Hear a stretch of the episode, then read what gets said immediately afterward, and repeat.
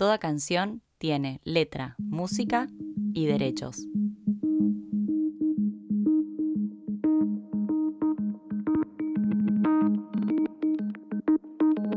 Los músicos vivimos rodeados de melodías, acordes e instrumentos, pero detrás de todo eso existe un lado B, con letras chicas, contratos, registros y derechos. En este podcast vamos a integrar ambos lados. Mi nombre es Josefina B y esto es Letra, Música y Derecho, el podcast con todas las herramientas que necesitas para la autogestión musical.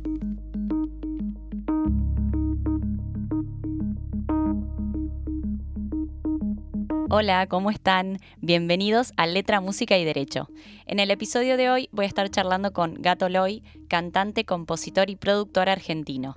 Gato tuvo contacto con la música desde muy chico, pero fue hace poco que descubrió que quería dedicarse a la música más en serio, y así es como empezó a cantar y a producir. Abrió una productora de música para comerciales, televisión y cine, y actualmente está trabajando como productor y cantante freelancer en Airgeeks y es profesor de producción musical en Art House. Espero que disfruten de la entrevista.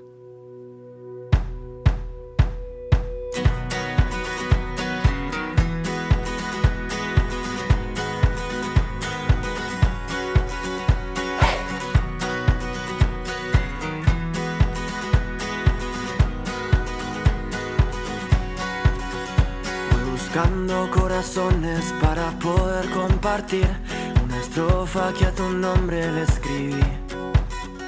Voy buscando las canciones que me hablan solo a mí, porque alguna noche fría las perdí. Hola gato, ¿cómo estás? ¿Cómo va José? ¿Todo bien? Muchas gracias por invitarme. La verdad que un placer estar acá y vengo escuchando todo lo que estás haciendo y me gusta mucho, la verdad. Bueno, mil gracias. Gracias a vos por sumarte. La verdad que, nada, está buenísimo que, estés acá para contarnos tu, experiencia, tu camino en la música. Eh, siento que tenés mucho para contarnos. Así que bueno, si quieres arrancar contando un poco quién sos y nada, para los que no te conocen y qué viniste haciendo hasta ahora. Bueno, mi camino en la música empieza cuando yo era muy chico, que arranqué tocando la guitarra y a lo largo de los años fue básicamente sumando más instrumentos, la batería, el piano.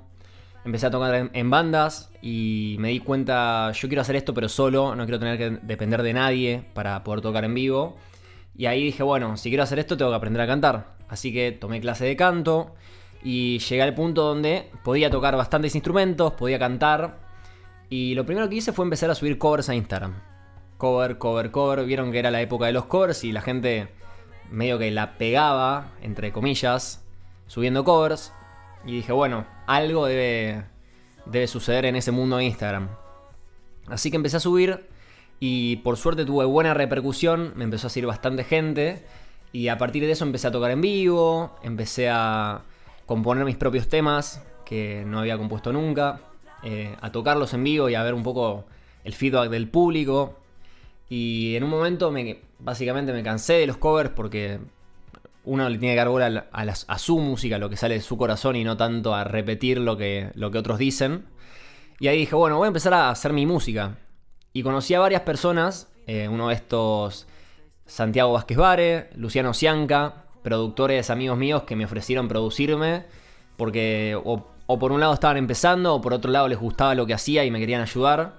Así que con ellos produje mis primeros temas y obviamente lanzarlos fue una odisea básicamente, es una aventura de la cual hay mil problemas y oportunidades diferentes. Todos los pequeños detalles son importantes, por lo menos para el artista obviamente después pueden no parecerlo tanto, pero así lo eran para mí en el momento. Y después de producir estas dos canciones recibo Gracias a producir estas dos canciones con Luciano y con Santi, recibo una oferta de Mariano Troca, que es el director de Art House, de una beca para estudiar producción musical. Así que me metí en la escuela Art House de producción musical y ahí aprendí. Em, al principio un poco, no voy a decir con pocas ganas, pero no tenía todo el tiempo del mundo para concentrarme en, en esa carrera. Pero bueno, con la cuarentena llegó la oportunidad de meterle a full a la producción y ahí sacó un par de temas que produje, eh, que fueron como 100% míos y la verdad que un orgullo fue. sacar eso donde yo lo produje, lo canté, toqué todos los instrumentos, mezclé, mastericé, después lo distribuí, armé la portada y es como decir, bueno, pude hacer esto solo, que para mí era un gran objetivo. Vieron, no tener que depender de nadie para sacar mi música. Em, y bueno, con esto de empezar a producir surgieron otras oportunidades, como la de enseñar en esa escuela Art House, donde ahora soy profesor, em, de, la de poner una, productora de música para comerciales, cine y televisión junto a Guillermo Kudmani y Sebastián Zárate, que son dos grandes amigos. Así que bueno, ahora estoy recorriendo el camino de la producción que me gusta mucho, que creo que tiene mucho para estudiar y contento. Bueno, buenísimo. O sea que básicamente en cuanto arrancaste ya no paraste. Estás a full dedicado a la música. Sí, en realidad no tanto. Al principio fue medio como vamos a ir metiendo el pie en el agua. Y una vez que llegó la cuarentena, yo, yo me había propuesto cuando termine la facultad, que yo estudié administración de empresas, una vez me propuse, bueno, termino la facultad y me meto a full en la música. Y yo lo pensaba como medio una fantasía, como que me decía, Gastón, eso nunca va a pasar. Pero bueno, con la cuarentena se dio la oportunidad de meterme a full en la música realmente. Este, y descubrí también una, una página web que se llama Airgeeks, donde uno básicamente vende sus servicios como productor. Y ahí empecé a laburar todos los días, casi que full time. Y bueno, mucha cancha dentro de la producción gané con eso. Y también me fue bien, porque dentro de todo estaba haciendo lo que me gustaba, estaba ganando en dólares. La realidad es que hoy en día no, es... Sí, sí, es una cosa muy rara. Así que medio que estaba viviendo lo que quería vivir, en este, por lo menos en este momento. Claro, sí. O sea que a vos la cuarentena medio que te ayudó por ahí porque se, dio esto, surgió esto que por ahí de otra manera no, no hubiera surgido. Es como que fuiste dejándote medio llevar por, por las, circunstancias y las oportunidades que se dieron y, y, eso es lo que estás haciendo hoy o no. Sí, sí, sí. Yo siempre creo que hay que tener mucho ojo para poder identificar las oportunidades y aprovecharlas. Y justamente esto que de hecho me lo dijo Santi Vázquez, el que, el que produjo uno de mis primeros temas, me dijo, che, aprovecha ahora, metete en esta página que me está yendo bien, te puede ir bien. Y la verdad que aproveché ahí, no tenía nada que hacer y dije, ¿qué, puedo perder si me meto, creo un perfil? Y de a poquito fueron llegando, laburo, laburo, laburo y cada vez más. Y cuando me daba cuenta tenía 10 laburos pendientes, no, no, estaba re estresado, pero estaba cantando todos los días y produciendo. Claro tal cual, haciendo todo lo que te gustaba. Y, Totalmente. O sea que bueno, vos arrancaste haciendo covers en Instagram, medio que Instagram fue lo que, lo que el disparador o digamos la ventana que vos tuviste como para, dar a conocer lo, que hacías. Y después me contaste que bueno, sacaste temas tuyos. Eh, ¿Cómo es el proceso? Eh, yendo primero al tema de, composición, después nos metemos más en el tema de produ, pero ¿cómo, cómo es tu proceso de composición? ¿Cómo, ¿Cómo arrancás? No sé, arrancás por tocando, vos tocas la guitarra, ¿no? Sí, toco guitarra. En general compongo con la guitarra. Y lo que hago es, de repente estoy en casa, poludeando un rato con la guitarra y salen un par de acordes. Y esa progresión me gusta. Entonces digo, bueno, voy a empezar a tararear algo. Y sobre un, por ejemplo, sol la mi, empiezo a tararear pa para pa, pa, cualquier cosa. Hasta lograr una melodía que me guste. Y ahí digo, bueno, tengo una estrofa, voy a construir un estribillo. Busco otra progresión de acordes que pegue, obviamente, con lo anterior tararé otra boludez que me guste hasta que cierre. Y a partir de una armonía y melodía, digo, bueno, tengo un tema terminado sin letra, me pongo a escribir la letra. Probar diferentes letras. Este, en general las escribo en, en el blog de notas de mi celular. No soy muy de escribir a lápiz y papel, pero bueno, tengo todo en el celu y voy, borro, pongo, copio, pego, pro diferentes variaciones. Este, básicamente es eso, es arranca con un estoy al pedo y termina con, bueno, tengo una, canción. Y ahora que estás más metido en, el mundo de la producción, ¿probaste también componer, digamos, no solo con la guitarra, sino por ahí desde la, desde la compu con, otros sonidos o todavía no, no transitaste eso? Sí, sí, sí. Siempre estoy ahí como buscando nuevos sonidos y en general de la compu salen cosas mucho más frescas, mucho más que tienen que ver con lo que, lo que está de moda ahora por ahí, no tanto con, con mis raíces, por así decirlo, más del rock y del pop de los... Diría que de todas las últimas décadas, pero si hay algo que rescato de componer produciendo es justamente vas a agarrar un mundo nuevo de composición que no hubieses agarrado con la guitarra. Tal cual, tal cual. Hay mucho, por ahí muchas más sonidos o muchas más otras opciones, me parece. Sí, sí, y a partir de todo eso uno se inspira, ¿viste? Claro, tal cual. Tal cual. Así que, bueno, buenísimo. O sea que primero haces música y después, eh, después haces las letras.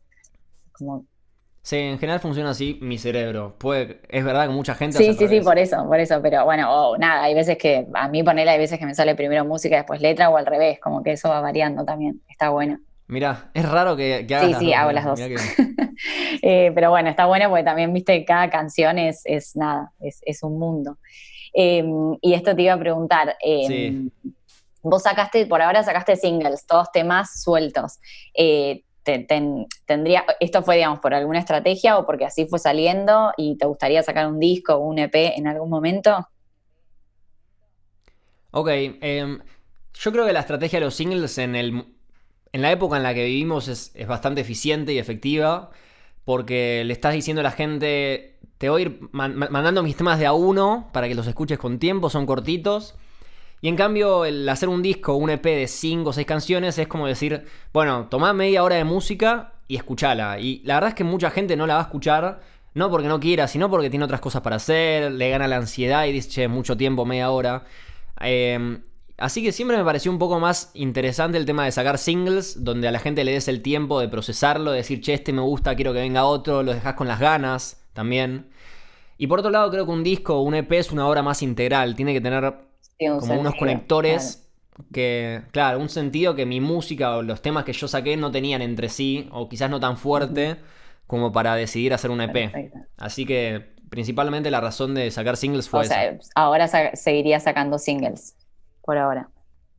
Sí, sí, también depende mucho de la música que esté haciendo. Sí, creo, creo que si puedo hacer un, una obra un poco más compleja, más conectada y profunda, yo consideraría sacarla como un EP. Perfecto. Sí, sí, tiene sentido. Además, hoy últimamente siento que hay muchísimos artistas que están haciendo eso. Yo incluso saqué, cuando saqué, saqué disco y ahora ponele, si fuera a sacar otros temas, lo haría en formato de single. Como que siento que, ahora haría eso.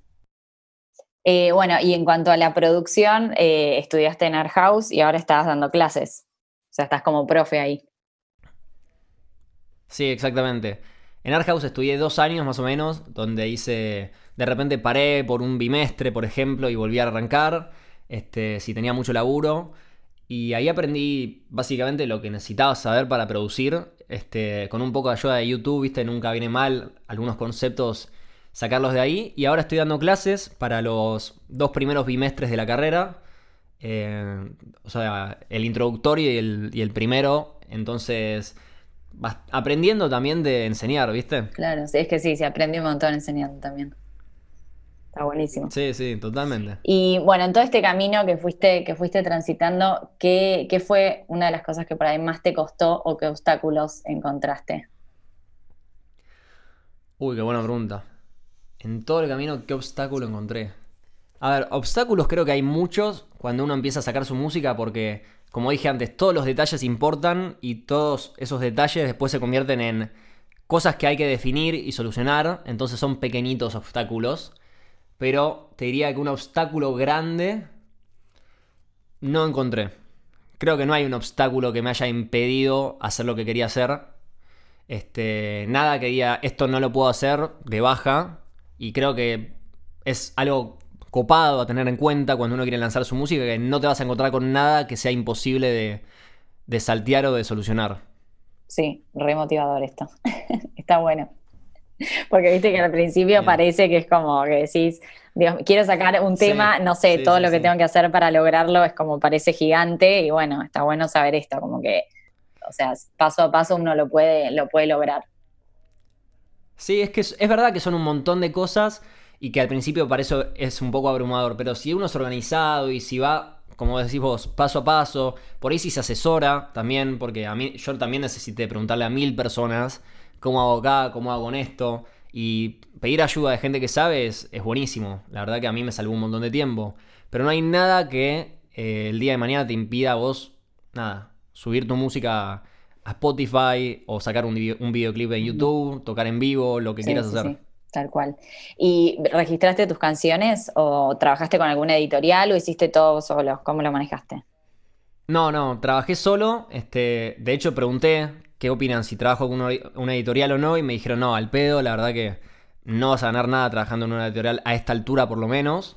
Así que hice todos los trámites y en general cada vez que saco una canción, antes de sacarla, DNDA, Sadaik, queda registrada y yo me quedo tranquilo. O sea, lo vas haciendo, claro, cada tema que sacás lo vas, lo vas registrando y lo haces vos. Perfecto. Sí, si de repente tengo varios compuestos que sé que, van a salir o que por ahí salen, aprovecho y lo, me, medio que los mando en el mismo trámite. Buenísimo. Y después, bueno, alguna de tus canciones vi que en una hiciste, la sacaste con Jenny Martínez, o sea, que hiciste colaboraciones. Eh, ¿Cómo fue eso? ¿Vos la, ¿Vos la contactaste a ella? ¿Cómo, cómo surge esto de, sacar temas con otras artistas o otros artistas? Ok, es algo que a mí me divierte mucho y de hecho lo hice en varios de mis temas. Y justamente el que hice con Jenny, que es una gran cantante y una gran amiga, surgió, yo estaba en el, en el sur con mi familia, había compuesto este tema y estaba medio terminando de definir la letra. Em, y yo pensaba, este, este es un tema que quedaría, bien de a dos, porque se llama Un par de locos, dije, es una historia de amor, quedaría bien de a dos. Y al toque digo, ¿quién tendría que cantarlo? Y yo tenía en mi cabeza a Jenny Martínez. Ah, ya sabía que era ella. Sí. Sí, y un día estábamos cenando con mi viejo y él la conoce a Jenny, sabe cómo canta, y, yo le hablaba de este tema de que lo quería sacar con alguien y me dice, ¿sabes para mí quién tiene que hacer? Jenny Martínez. Y yo le digo, no te puedo creer, estaba pensando lo mismo. Y ahí dije, listo, le escribo. Y le escribí a Jenny y ella es una copada, me dijo, obvio, dale. Y bueno, fuimos a la casa de Santi Vázquez, que lo produjo, y estuvimos ahí un día terminando las voces y bueno, salió. Después hicimos la portada, estuvo muy sí, bueno. Está bueno, además el tema es divino, me encantó a mí. Gracias, José. Y bueno, así como ese, tuve otros featurings que son eh, uno que se llama I've, Been Thinking, que es un tema en inglés, y una constelación. Y el primero fue eh, en plena cuarentena, donde no se podía salir a la calle. Yo lo produje en casa. Se lo mando a un amigo y me dice, uh, esta base está buenísima para rapear. Yo le digo, a ver, tirate un rap, a ver cómo queda. Se lo tiró y quedó también que le dije, boludo, bueno, saquémoslo juntos, porque la rompiste. Así que ese salió así. Y el Constelación, que lo saqué con Morena de Bach, que es mi novia. este, yo también lo quería hacer con una cantante femenina. Y un día mi novia estaba en casa y le digo, che, Gord, ¿me haces un favor? Necesito que cantes un poco acá. Quiero ver cómo queda nada más. O sea, no te voy a hacer cantar. Y cuando lo escuché quedó tan lindo que le dije, che, cantalo vos, porque la verdad que la rompiste. No quedaba otra. Y quedó. Ah, buenísimo. La primera toma encima. Ah, no, o sea, tenía que ser. Tenía que ser, sí. Después lo, volvimos a grabar un par de veces y nunca, nunca salió tan bien como la primera. Y dijimos, bueno, queda esta. No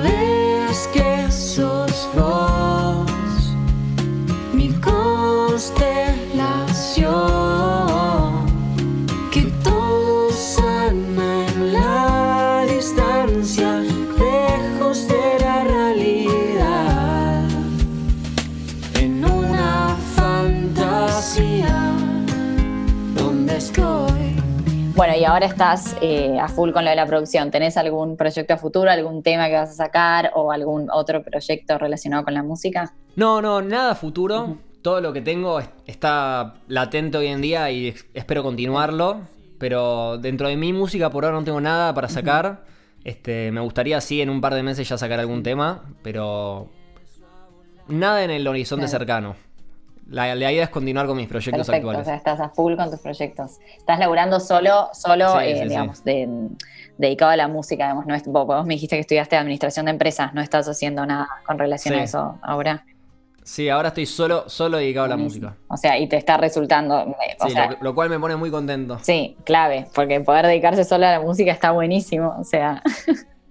Sí, vale. Posta. Y, te, y vos laburarías de de algo relacionado, digamos, a tu carrera o no? ¿O ya me dio que, tu idea es seguir este camino? Me gustaría por ahí mezclar un poco, este, como haciendo, bueno, algunos días música, algunos días, este, yo tengo un restaurante con mi viejo, por ejemplo, que ahora está cerrado eh, por el tema de que cerraron los shoppings y está dentro de un shopping, pero, por ejemplo, me gustaría el día de mañana hacer medio tiempo de música, medio tiempo ocuparme del restaurante, cosas así. O sea, me echar un poco. Sí, exactamente. Genial. Y mm, esto te iba a preguntar, ¿en, durante la cuarentena tocaste o hiciste algún show en streaming o vivo? Viste que, hubo mucho por ahí, al no poder hacer shows en vivo, hubo mucho virtual. Eh, ¿Te sumaste a alguna de esas movidas o, no? Sí. No, la verdad que no. Mm. Este, sin ánimos de... No, no de ofender, pero por ahí de que alguien piense, no, que, paja que piense así. Pero siempre me pareció que el streaming era como medio medio falso, porque al fin y al cabo es lo mismo de hacer un videoclip casi. Entonces es como que nunca encontré la, la relación entre un vivo, de ver a alguien en vivo y ver a alguien en streaming. Es como que me parecía que no tiene nada que Claro. ver. Básicamente decidí no hacerlo porque me parece que no, no transmite lo que transmite un show en vivo. Y de, y de tus shows en vivo, cuando, cuando salías a tocar en vivo, ¿qué, qué es lo que más te gusta o qué es, no sé, qué es eso que sentís antes de, de- de salir a tocar? antes de salir a tocar me tiemblan todas las manos este, y digo, tengo miedo de pifiarla la nota, pero hay algo muy lindo cuando conectás con el público y cuando ves que la gente está enganchada con tus temas, que es como que te potencias, es como que, Mal. este, no sé ni cómo decirlo, como tener una poción mágica que te eleva y ver a la gente cantando tu música, es, es hermoso, la verdad que no hay, no hay forma de describirlo. Tal cual, es tremendo. Eso se extraña un poco. Y de ir a, y de ir a, digamos, escuchar música en vivo también. Lo extraño un montón. Sí, Es sí. tremendo. Sí, si hay algo de lo que soy fanático es de ver recitales en vivo. Sí, eso está. Además, también te motiva mucho. A mí me pasaba que antes de salir a tocar, o cuando yo tenía alguna fecha, eh, me copaba ir a ver música en vivo porque me motivaba también para después salir yo a tocar. Es como un, un círculo, ¿no? Sí, sí, como que, exactamente. como que te da energía. Así que, eh, bueno, gran pregunta que medio que ya la fuiste respondiendo un poquito, pero ¿qué le recomendarías o qué le dirías a alguien, algún, eh, a alguien que está pensando en, dedicarse a la música, en, digamos, en lanzarse o que está por ahí recién arrancando en el camino? Ah, bueno, mira, justo es una pregunta que me hizo un alumno hace muy poco. Este, y yo le dije, para mí lo más importante es empezar, porque creo que la mayoría de la gente tiene miedo de que lo primero que hagan esté mal, entonces por las dudas no lo hago. Pero la verdad es que en 10 años, si te fue bien, nadie le va a dar bola a lo primero que hiciste. Este, y si te fue mal, bueno, probaste. Pero la clave es empezar y equivocarse y aprender de los errores, porque si no empezás, bueno, no empezás. Tal cual, tal cual, me encantó.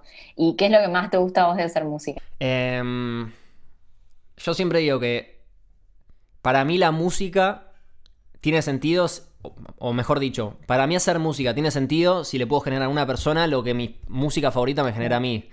Esa sensación de, de que alguien me entiende y de que, de que conecta conmigo de una forma tan impersonal, ¿no? Porque al fin y al cabo no estamos ni hablando ni en presencia de, pero esa conexión me parece única, así que siempre para mí la música vale la pena si puedes generar en otro eso.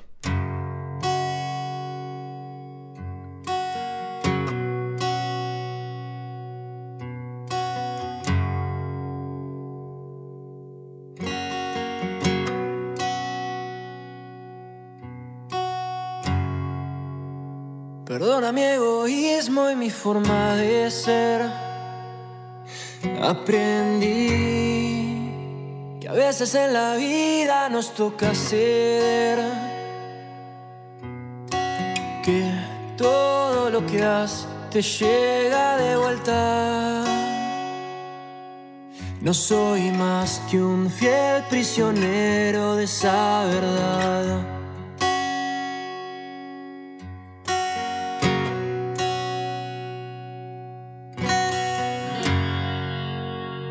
Escucha las canciones en mi habitación y verás que solo soy un tonto que se arrepintió de pasar la vida escondido detrás de esta puerta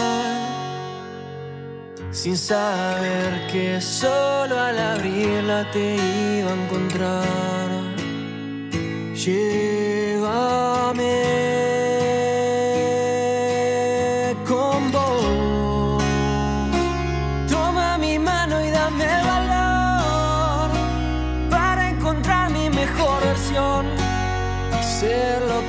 Supe ser.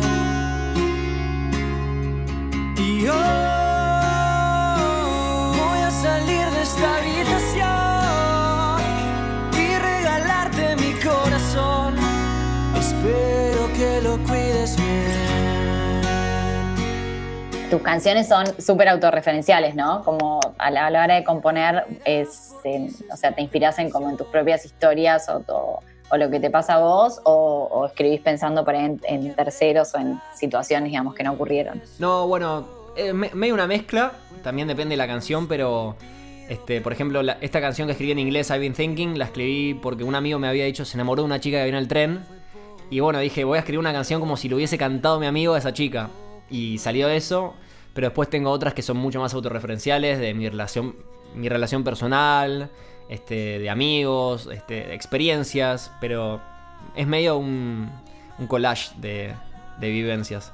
Sí, sí, sí, sí. A mí es, más fácil escribir autor... a mí me resulta mucho más fácil escribir desde lo que yo siento y lo que me pasó a mí. Pero me parece que también puede ser un buen ejercicio como, como escribir esto que te un amigo te cuenta tal historia y escribir eso. Como que, ¿no? O sea, no sé, creo que creativamente está, es una buena experiencia, un buen ejercicio. Y pero lo autorreferencial lo que tiene es que también es mucha más, mucho más jugo para sacarle, porque tenés un montón de cosas que están en tu subconsciente y nunca las exteriorizaste hasta que las pones en, una música, en una letra. En papel, sí, bueno, en música, sí. Sí, sí, sí, tal cual. A mí me pasa eso que, las canciones como escribir canciones también me ayuda por ahí a sacar o a decir cosas que de otra manera, viste, que no, es lo mismo. O, que el, o sea, a través de la música por ahí uno puede decir un montón más de cosas. Exactamente.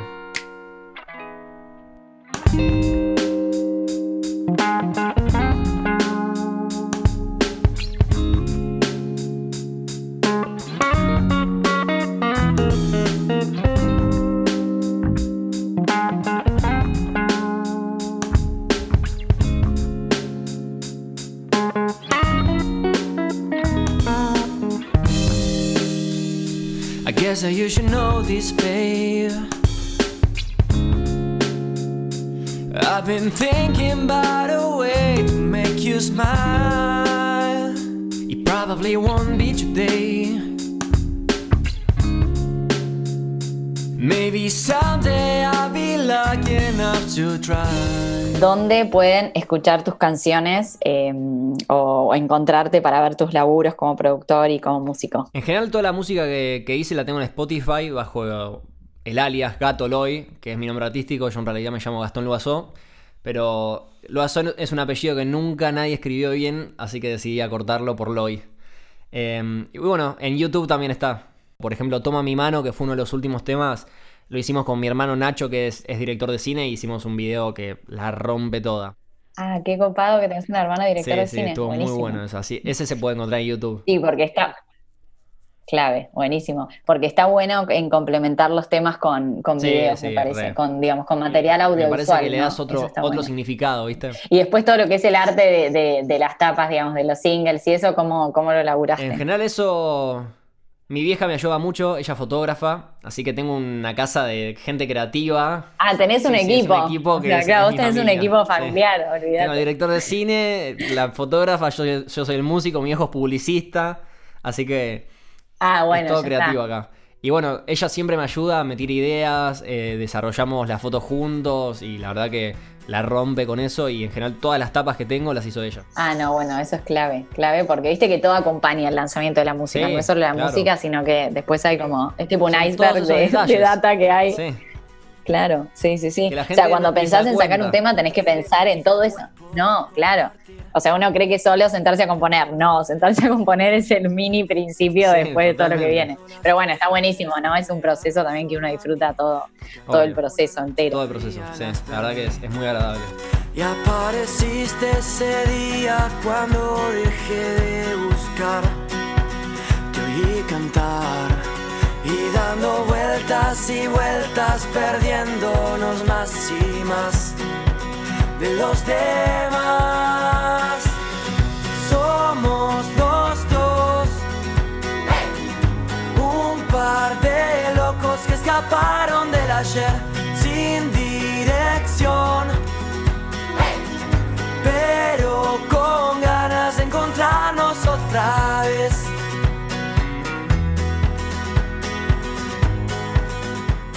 Mil gracias Gato por sumarte y por compartirnos tu historia. Pueden escuchar su música en Spotify y en todas las plataformas digitales. Lo encuentran como Gato Loy.